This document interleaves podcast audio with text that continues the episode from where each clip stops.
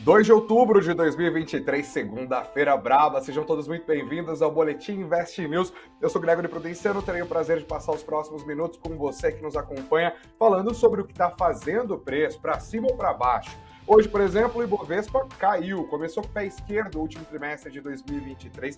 Será que tem como o mês de outubro ser melhor do que o mês de setembro? Setembro foi uma leve alta, mas o Ibovespa está apanhando muito coladinho no que está acontecendo no noticiário americano. A gente já vai abrir conversando com o Sérgio Machado sobre o futuro e o presente do Ibovespa. Aliás, Falaremos também sobre o futuro e o presente da Petrobras, que agora está conseguindo permissão junto ao EBAMA para começar as suas pesquisas para a exploração de petróleo na margem equatorial. A permissão agora é de uma área que está ligada ali ao Rio Grande do Norte, mas o Amapá pode acabar sendo revisto. Tem matéria especial no nosso site sobre isso e nós vamos conversar também. Além disso, as dívidas da Azul estão em destaque no noticiário. A empresa conseguiu reestruturar suas dívidas e o BTG Pactual, fominha, botou a arma na sacola. Esses e outros destaques, além dos números do fechamento de Bovespa hoje, Bitcoin, dólar, você confere agora. Não se esqueça, por favor, de sentar o dedo no like, de se inscrever no canal do Invest News, de compartilhar essa live com toda a galera, de deixar os seus comentários, participe ativamente aqui da nossa conversa. O Boletim Invest News nessa segunda-feira começa em 5 segundos, é só o tempo do Thiago rodar vinheta.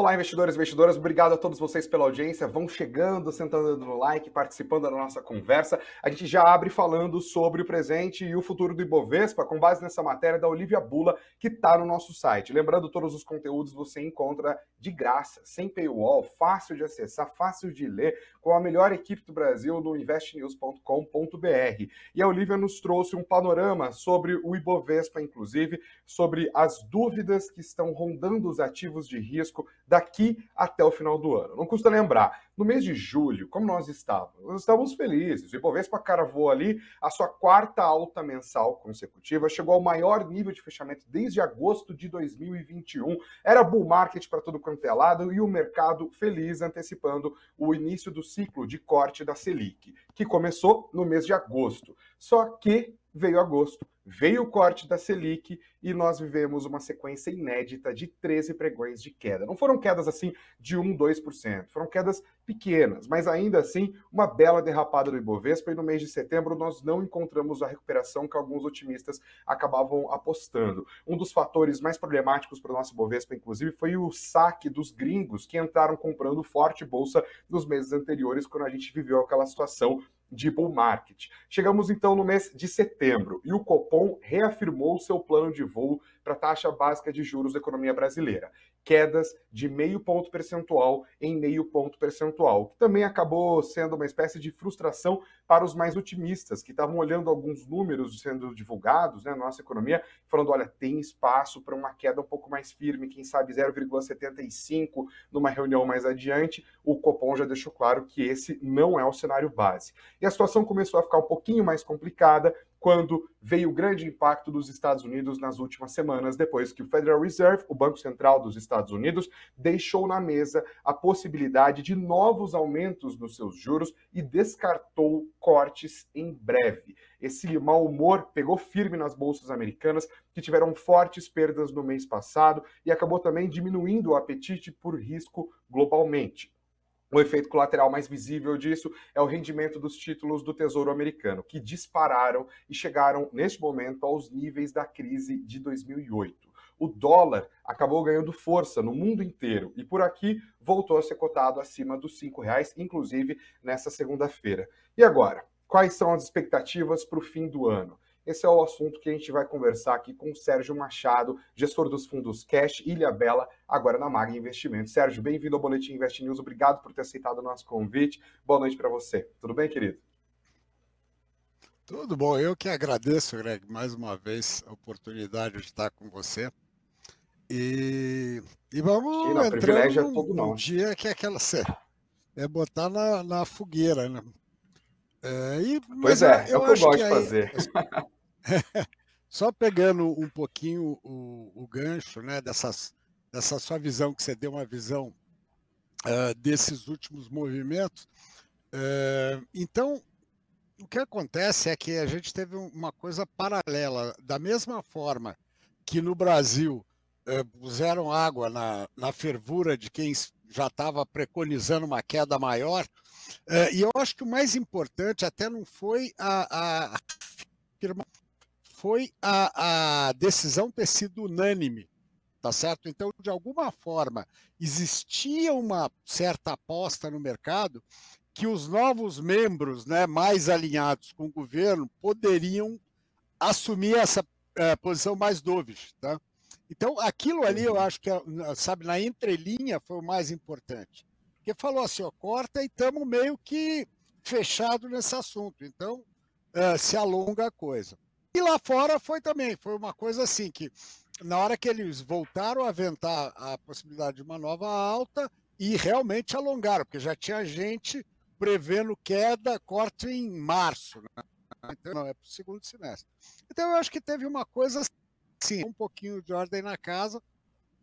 Isso daí pegou o um mercado. No caso dos juros, eu acho até que é, que é ao contrário, é os juros que bateram na bolsa eh, e não o contrário. Uhum que já vinha uh, estressado, né? Porque você está tendo, desde que começou essa percepção de que a alta do, de juros do mercado americano pode ser mais longa, ele já, você já tinha um, uma, uma, né, uma deterioração das expectativas e dos preços.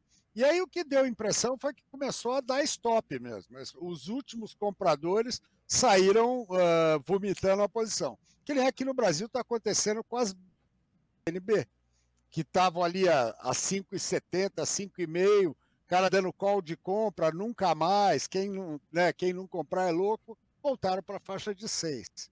Né? Então, eu, eu acho que a gente segue ainda uh, com essa. Tem, um, tem uma, uma tríade aí que a gente está afetando tudo. E no, no nosso caso, uh, especificamente China, né? Que no fundo é aquela história: vai, não vai, vai, não vai, será que vai? E você vê que é um mano cravo na ferradura. Hoje foi melhor, mas na semana passada pior. Os Estados Unidos que tem essa é, incerteza e a gente tem a nossa nosso quinhão de culpa que é a parte do fiscal, né? Que é, afinal você também hoje tinha uma, umas reportagens, tem uma interessante do Seron que ele falou, ó, oh, nós o que vale é a intenção. Se a gente vai conseguir, não sei, né? Então é aquela história. Eu, eu de boas intenções, o inferno está lotado. Então, eu não gosto muito dessas, dessas declarações. Sérgio, olhando agora para o último trimestre do ano, você vê uma possibilidade do Ibovespa terminar o ano de novo ali no nível dos 120 mil pontos ou acima disso? O que está faltando para a gente retomar aquele ímpeto comprador do bull market que a gente viu entre os meses de abril, maio, junho e julho? Uma, uma das coisas que hoje está mais difícil e, é, se lembra, no, logo no começo do ano, teve aquela maré de mau humor, os ativos caíram muito. Sim. E aí você teve uma migração de gringo para o Brasil, porque, na verdade, se lembra, eu, eu lembro bem de, da imprensa internacional falando que então o Brasil era a bola da vez, era o melhor emergente. Então nós recebemos esse fluxo de grana, tanto para a Bolsa como para a parte de, de renda fixa. Né? As taxas tinham estavam altas, fecharam bastante, as próprias NTNBs estavam acima de 6. É, você tinha também no crédito, depois do estresse que houve com a americana, as taxas abriram, então também teve uma, ficaram mais atrativas. Então eu acho que aquele ponto a gente estava muito, a gente é, era a noiva, né, a noiva da, da, da vez. Agora, você pega um mercado americano pagando para os 10 anos, é, é um negócio a gente começa a ter uma concorrência meio desleal. Né? Então, em vez da gente. Agora a gente não é mais a noivinha, a gente já passa a ter uh, uma, uma posição mais neutra. Porque você pegar uma. comparar a taxa americana a 5%, sem risco cambial, você trazer para o Brasil é, com taxa já cadente a 10, 10,5 no, no, você começa a ter um. não é tão fácil, né? não é um tiro tão certo. Então eu acho que é muito, muito do, do, do, do problema da nossa atratividade é justamente essa concorrência meio desleal que a gente está tendo, do, principalmente do mercado americano. Quando você fala de concorrência desleal, né, e da NTB, NB, da dificuldade da gente conseguir se beneficiar de operações de carry trade, né, que estava acontecendo com um diferencial de juros muito elevado, hoje o Campos Neto, inclusive, participou de uma reunião, de um evento da Associação Brasileira de Câmbio, e ele falou que o nosso diferencial de juros reduzido sozinho não tira recursos do Brasil, que existe uma outra gama de fatores que acabam impactando a atratividade do país do ponto de vista do investidor estrangeiro. Você acredita que isso deve fazer com que o dólar fique no nível dos cinco reais, onde ele está agora? Ele não volta para aquele é, nível dos 4,80 que a gente viu até algumas semanas atrás? É, o, o problema de, de, câmbio, câmbio é, é, é o caminho do inferno para a gente se perder. Né? Projetar câmbio é, uma, é, uma, é uma tarefa inglória. Mas eu gosto muito de, de, de enxergar a moeda como movimento. Né? Um movimento uh, recente, você teve de uma recuperação dela. Eu não vejo, voltando, pelos dados que a gente tem hoje, uh, voltando para 4,80. Mas também não vejo ele explosivo indo para 5,20, 5,40 eu acho que ele mudou de patamar, se adequando a essa nova realidade, né, de diferencial de taxa e mesmo uh, tem que lembrar uma coisa que a gente tem que prestar atenção. A gente está entrando no terceiro trimestre, no quarto trimestre, é onde ocorrem as remessas, né? As remessas uh, tanto das, da, das multinacionais como dos empréstimos intercompany, que são uma, uma alternativa que se tem então você tem remessa de dividendo. Você tem é uma época que normalmente você tem um fluxo negativo, tá? Então isso que a gente tem que tem que dar uma atentada. E tem uma coisa também no fluxo que tem me chamado muita atenção, é que o fluxo do, do, da parcela financeira ele tem constantemente negativo, ou seja, dinheiro de investimento está saindo, está sendo suprido pelo dinheiro da, da, da área comercial. Tá? Então, que a parte de, de balança comercial está muito boa, mas você presta atenção que nos últimos dois, três meses aumentou muito a participação da, do setor comercial e aumentou muito a saída da, do setor financeiro, o que também já é indicativo, comprova um pouco dessa situação dos preços, né, que é uma parte da grana saindo daqui já se, vamos dizer, já se beneficiou do diferencial de taxa, se beneficiou dessa subida que a Bolsa deu né, ali antes até julho. Então, é, é, uma parte assim, eu não vejo hoje, eu vejo ele meio acomodado aí nessa faixa de 5, 5 alguma coisa, 4,90 e muitos, né? E é, é uma, é uma época que ela tem essa particularidade, né? Que o câmbio ele é mais afetado nesse último trimestre. É, você está de Casa Nova há pouco tempo, né? Está na MAG, são dois fundos que têm o seu dedo ali, né? O Cash, que é de renda é. fixa, certo? E o Ilhabela, que é um fundo Isso. multimercado. Como que você está fazendo a gestão desses fundos para atravessar esse momento de tantas incertezas em que o Ibovespa está tão colado com o que acontece lá no exterior e com esses com esse yield dos treasures é, decolando né, para esses níveis que a gente não vê desde 2007? Assim, o cash ele é, um, ele é mais que um fundo de renda fixa, ele é um fundo caixa mesmo. Então ele tem um nível de risco muito baixo, né? volatilidade 0,20, né? quase nada.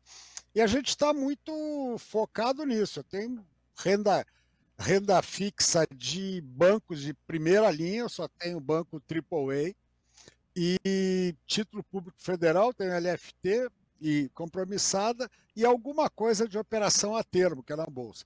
Então, essas operações não, não tem muita vol.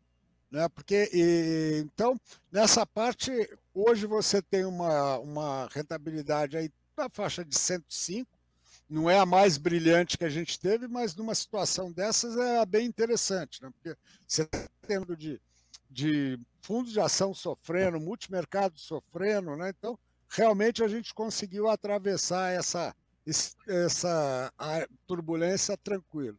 O Ilhabela é um fundo mais. Ele é mais tático, né? não é um fundo macro, então ele tende só a se aproveitar da, das diferenças, né? das oscilações no curto prazo. Mas ele está ainda.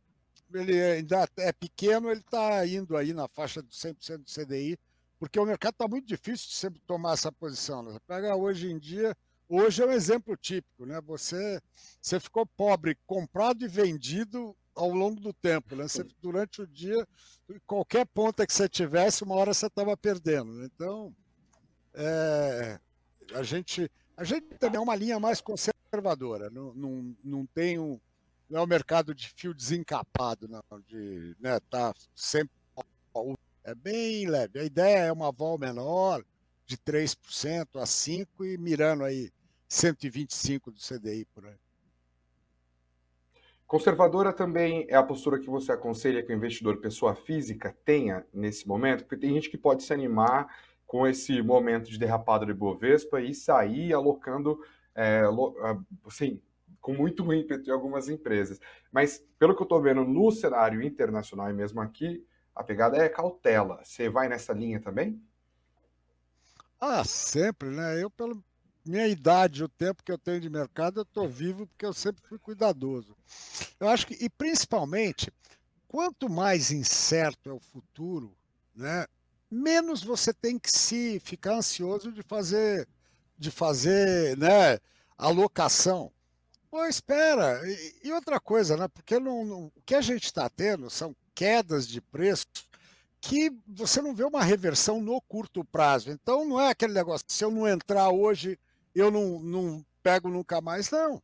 Então, e eu, eu acho que é melhor, assim, para a pessoa física, que não, não, é, uh, não é um profissional de mercado, não está full time, né? Você eventualmente não tem, você não vai conseguir enxergar essas oportunidades que vão ter, oportunidades tem, né? Sempre tem. Mas uma coisa é o investidor, pessoa física, mais tradicional, esse não tem que ficar muito, muito aflito, não. E não vem aquela história, aquela conversa mole, não, bolsa, compra, é buy and hold, sempre você vai ganhar nada. Você tem, dependendo do, do, do, né, do, do, da régua que você pegar de tempo, a bolsa perde muito, muito em outras. Ou seja, mas não tem a, a, a regra né, de ouro, o caminho da, da, do sucesso é aquela história, nunca realize, nunca vende que vai voltar. É, pergunta os caras da OGX, se eles estavam lá, pergunta para o pessoal da Americanas, pergunta para Magalu. Não vai sabe? voltar tão Não cedo. tem essa história, não vai voltar, né? Então, isso é verdade, né? é muito essa coisa, ainda mais a gente está naquela época que as pessoas leem muito, muito Warren Buffett. Muito... Warren Buffett é um gênio, você não vai ser um Warren Buffett. Larga dessa mão, sabe? ter a sua humildade. E, principalmente no mercado, você tem que ser muito humilde. E não aflito. Para que ser aflito? Uh, mercado não é lugar para ninguém. É, normalmente isso daqui é um mercado técnico, é um mercado que te exige um cuidado na avaliação, na tomada de posição. Sabe, ninguém pode ficar aflito, ninguém fica, não, vou comprar, vou comprar, senão vou perder o bonde. Não. não é. E quem está assim, normalmente contra alguns ônibus na contramão. Né? Para fechar nossa conversa, Sérgio, é, a pergunta aqui, que está logo na abertura da nossa conversa, é: Ibovespa em queda ainda sobe em 2023?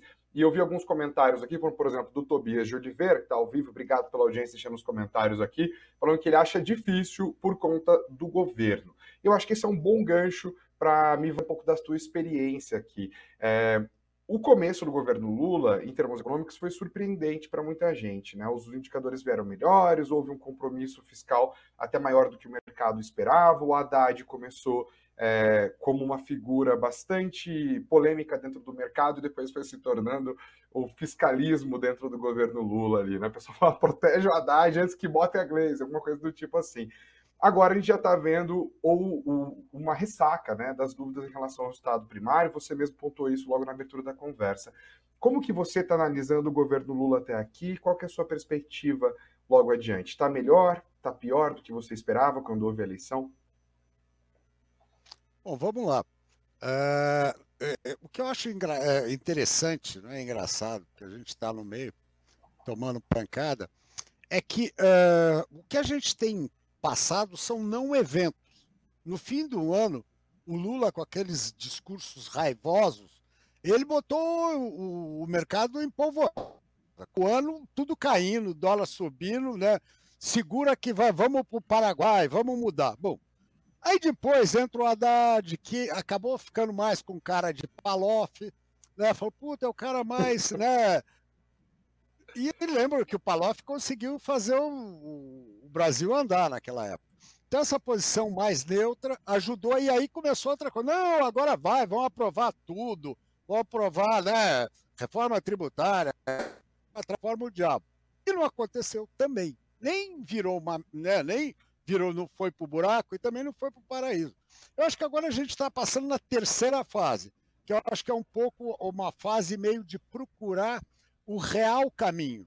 Porque antes você estava muito pessimista, depois muito otimista, né? E eu acho que agora já é aquela fase, ó, temos problema pela frente, eventualmente uh, não tão grandes como a gente espera, uh, e também não temos aquela, aquele caminho florido que se esperou num certo momento.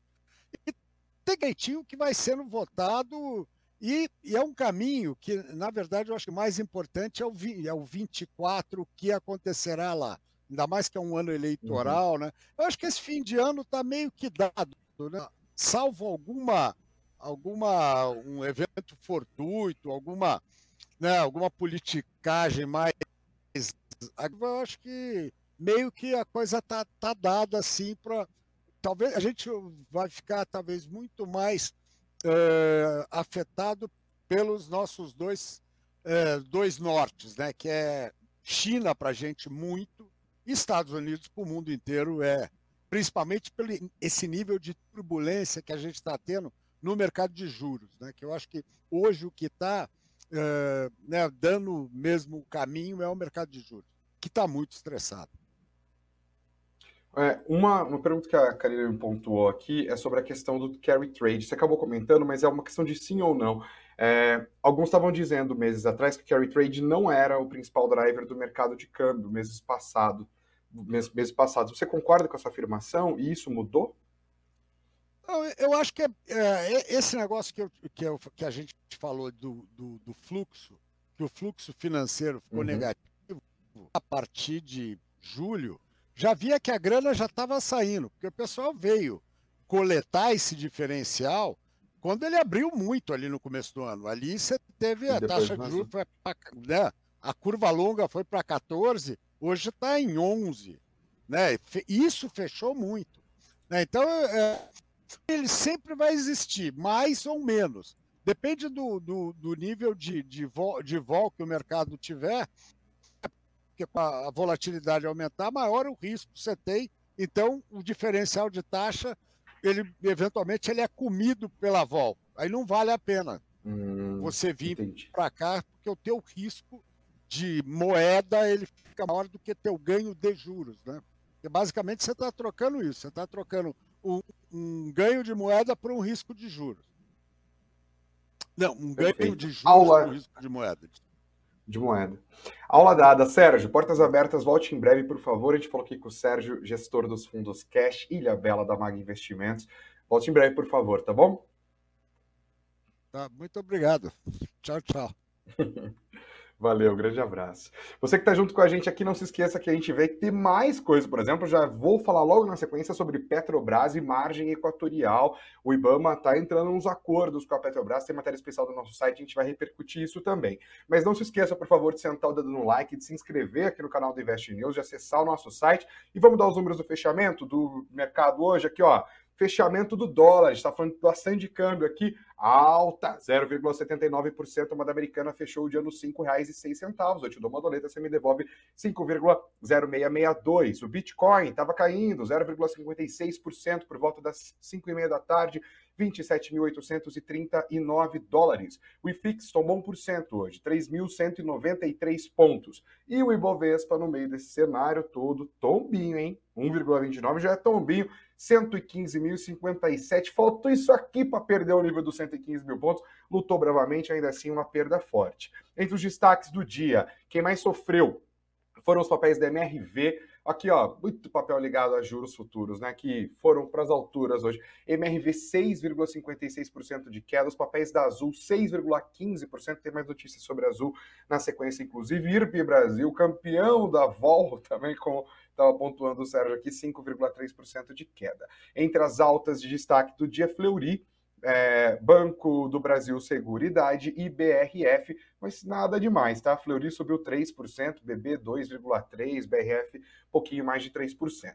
Olhando para segunda-feira, segunda-feira foi um dia de agenda cheia, tá? Primeiro que a gente já tem a divulgação do Boletim Fox, mas o Boletim Fox não trouxe grandes alterações nas projeções, não, tá? Mesmo para inflação, PIB, basicamente estabilidade. O mercado continua prevendo a Selic terminando o ano de 2023 em 11,75%, aposta para o fim do ano que vem é, 11,75% para este ano, tá? Perdão. Para o ano que vem, 9%, para 2025, 8,5%. E, de novo, como você já deve ter percebido nas entrelinhas da minha conversa com o Sérgio, os rendimentos dos títulos do Tesouro Americano subiram firme nesta segunda-feira e estão na máxima desde 2007. Isso acabou valorizando a moeda americana ante divisas de países fortes, de países exportadores de commodity. Aqui não foi diferente. E uma coisa que empurrou para cima os rendimentos dos títulos do Tesouro Americano foram os PMIs industriais, que é um indicador de atividade, de ritmo de atividade econômica. E os PMIs industriais dos Estados Unidos subiram mais do que se esperava, reforçando a percepção de que a economia americana está aquecida e reforçando a aposta de um Federal Reserve mais conservador. Isso é, retomando o processo de alta de juros, de manter esses juros por mais tempo, ou seja, por mais tempo, é, evitando, né, adiando, portanto, o início do ciclo. Ou seja, é como se os números de hoje estivessem falando, ah, não vamos nem debater início de ciclo de queda dos juros dos Estados Unidos, e sim voltar a debater se eles vão subir e quanto vão subir agora na última reunião de 2023. Com isso, rendimentos lá para cima, dólar lá para cima, ações para baixo, aversão a risco nos mercados globais e também commodities em queda com impacto para a nossa bolsa. Destaque para os papéis de Petrobras e Vale. Os preços do petróleo hoje tiveram um belo movimento de realização de lucros antes da reunião da OPEP também, e de olho no que está acontecendo nos Estados Unidos, a expectativa de uma desaceleração futura, conforme a percepção é de que os juros vão ficar mais altos por mais tempo, isso também acabou afetando os ativos. Os, as empresas ligadas a commodities metálicas, como Vale, também acabaram caindo hoje, Petrobras e Vale caindo, sobra pouco espaço para o Ibovespa, até os bancos que começaram um dia um pouquinho com mais força ali, acabaram sofrendo um pouco mais conforme o pregão foi acontecendo. O Brasil, gente, está sendo jogado para lá e para cá, conforme o que acontece no exterior, tá? Estamos coladinho na gringa. Outro fato que também pode ter ajudado a impulsionar os nossos juros futuros para cima foi a divulgação do CAGED. O governo reportou uma criação líquida de 220.844 vagas no mês de agosto, acima do que o mercado estava esperando, o que também acaba reforçando a aposta de que o PIB brasileiro vai surpreender em 2023 e vai subir mais próximo ali dos 3%. A gente tem visto o mercado é, refazendo essas projeções constantemente conforme indicadores de atividade têm saído. O CAGED é um deles. Quando eu falo de criação líquida, é porque o CAGED é uma conta simples. Quantas vagas foram criadas em determinado período, quantas vagas foram fechadas em determinado período, a diferença entre elas é o saldo líquido. O saldo líquido está positivo no mês de agosto em 220 mil vagas e em 2023 até agosto quase 1 milhão e 400 mil vagas. O ministro do Trabalho, Luiz Marinho, inclusive, disse que o Brasil deve gerar esse ano um saldo líquido ali de, mais, de quase ou mais até de 2 milhões de vagas, já desconsiderando os ajustes sazonais. Viramos a página do Ibovespa para falar da Petrobras, também um dos focos do mercado, assim, de maneira permanente, né? O foco é essa matéria que está no nosso site. Tem duas matérias do Invest News hoje repercutindo Petrobras. Por isso estou falando, você está desinformada porque não quis, porque quis mesmo, porque no nosso site está tudo lá. Acesse investnews.com.br. Mas aqui a gente dá a letra também. Isso porque o IBAMA concedeu licença para a Petrobras perfurar poços de pesquisa, não é poço de extração de petróleo.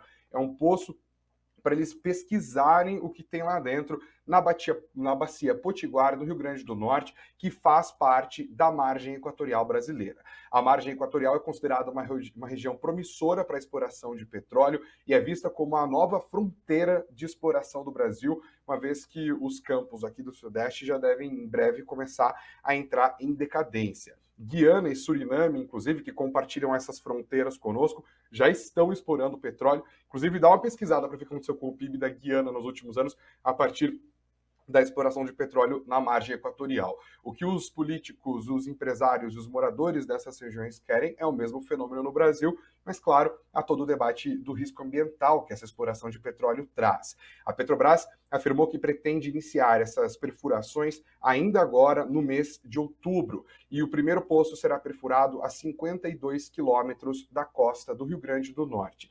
A Petrobras afirmou que quer obter mais informações geológicas da área para avaliar a viabilidade econômica do projeto. Isso acontece depois que, em maio, o IBAMA negou à Petrobras a perfuração de um posto de pesquisa também, mas nesse caso na bacia da foz do rio Amazonas, no litoral do estado do Amapá, que também fica ali na margem equatorial. Na ocasião, o IBAMA é, argumentou que a Petrobras não cumpriu os requisitos para fazer essa perfuração de pesquisa. A Petrobras então recorreu, propôs melhorias no plano de exploração, apresentou o recurso que ainda não tem data para ser apreciado pelo IBAMA. Isso acontece dentro de uma disputa que está rolando no próprio governo Lula. Você tem de um lado a representante maior do ambientalismo, a ministra do Meio Ambiente, Marina Silva, defendendo a autonomia do IBAMA, falando que os lados do IBAMA são absolutamente técnicos e que não há viés nem para um lado nem para o outro é, e tentando reagir à pressão que vem sofrendo dentro do próprio governo, especialmente por parte do presidente da Petrobras, Jean Paul, Jean Prats, por Alexandre Silveira, que é ministro de Minas e Energia, e também por conta do próprio Lula, que está ali querendo explorar. Ele já deu várias declarações nesse sentido. O Ministério de Minas e Energia disse que as reservas da margem equatorial, abro aspas, têm enorme potencial para desenvolver as regiões Norte e Nordeste, atrair investimentos e trazer benefícios econômicos e sociais para as populações populações dos estados e municípios da região. Fecho aspas. O Ministério de Minas e Energia também disse que estudos internos da Petrobras mostram que só o bloco do Amapá, que não está sendo explorado, né, por conta do IBAMA, pode ter reservas de mais de 5 bilhões e 600 milhões de barris de petróleo. Para entender um pouquinho mais do impacto disso no futuro da Petrobras, a nossa repórter Fabiana Ortega foi atrás de conversar com especialistas e essa matéria você também confere no nosso site, ela vai ser colocada aqui na tela nesse momento. Ela falou, por exemplo, com o Fabiano Vaz, ele é sócio e analista de ações da Nord Research. Ele disse que a autorização para perfuração no Rio Grande do Norte, de fato, traz expectativas, mas a Petrobras ainda tem um longo caminho a percorrer. Ele disse, abro aspas de novo, a estatal está começando essas perfurações, mas do lado da operação de exploração, de tentar encontrar postos e campos que são comercialmente viáveis para a Petrobras fazer a produção comercial e aí sim ter todo um processo de aprovações até conseguirem chegar em um momento operacional para fazer essa produção comercial desses campos. Tem um caminho bem longo. A Petrobras informou que em cinco anos pretende perfurar 16 poços exploratórios na margem equatorial. O investimento previsto para essa região é de cerca de 3 bilhões de dólares, direcionados para projetos de pesquisa e investigação do potencial petrolífero da região. São 3 bilhões de dólares somente para investigar o potencial, fazer análise geológica. O Fabiano da Nord disse que o mercado ainda não consegue colocar no preço da ação da Petrobras essas descobertas e essas explorações todas, porque o risco exploratório é relevante. Às vezes acontece da empresa ir lá, perfurar, fazer análise e falar, olha, não tem condições, não tem petróleo suficiente aqui, ou o custo é proibitivo e por aí vai. Então ele diz o mercado ainda não tem capacidade de colocar isso, nem o potencial risco e nem o potencial de ganho nos preços das ações da Petrobras. O Gustavo Cruz, também ouvido pela Fabiana, que é estrategista-chefe da RB Investimentos, diz que por hora o, no, no, preço das ações da Petrobras estão os movimentos do petróleo, como nós vimos hoje, inclusive, um excelente exemplo, a realização de lucros, as ações subiram ultimamente, a taxa de juros no Brasil começando a cair, a curva de juros em alta colado no que está acontecendo lá nos Estados Unidos Unidos e também a desvalorização cambial. Todos os detalhes, os argumentos completos, as análises você confere nessas duas matérias, mas especialmente essa, feita com muito cuidado pela Fabiana, está no investnews.com.br. Viramos a página para falar da compra do dia, o BTG Pactual, aquela história, né? Bobiou, só comprou 500 milhões de reais pela corretora Orama. 100% da Orama vai para a sacolinha do BTG Pactual. Segundo o banco disse em nota, essa aquisição faz parte da estratégia de expansão das plataformas digitais do BTG Pactual, com aumento da base de clientes e avanço na oferta de produtos e serviços com foco na pessoa física. De acordo com o banco de investimentos, a transação contempla todas as atividades da Orama, com exceção do negócio de gestão de fundos. A Orama foi fundada em 2011 Hoje tem cerca de 370 funcionários, 300, 300 assessores de investimento, com atuação nos estados do Rio de Janeiro e São Paulo. Hoje são 18 bilhões de reais de ativos sob custódia e 360 mil clientes. Tudo isso vai fazer parte agora da estrutura do BTG Pactual. Entre os principais acionistas da Orama, que agora venderam todas as suas participações, estão a Redditor, que incorporou os 25% que estavam na carteira da Sul América em 2019, né? A Redditor comprou a Sul América e veio junto no pacote essa participação de um quarto da Orama, e também a Globo Ventures, que é o braço de investimentos do Grupo Globo, que tinha comprado em 2017 25% da corretora, agora também se desfez da sua participação. A matéria também está para você conferir no nosso site. Viramos a página mais uma vez, a gente fala agora sobre a situação da Azul, que afirmou ao mercado ter concluído as suas negociações para a reestruturação de dívidas junto a arrendadores e fabricantes de aeronaves. O plano incluiu o alongamento dos vencimentos e captação de dinheiro adicional. A Azul afirmou que esses acordos permitirão uma melhora da estrutura de capital e fluxo de caixa da empresa, com redução dos passivos e pagamentos de arrendamento, ao mesmo tempo em que eles vão conseguir, assim, honrar o compromisso de compensar os seus parceiros. A Azul afirma que a redução de arrendamentos por ano, a partir dessa reestruturação, será de cerca de um bilhão de reais daqui para frente.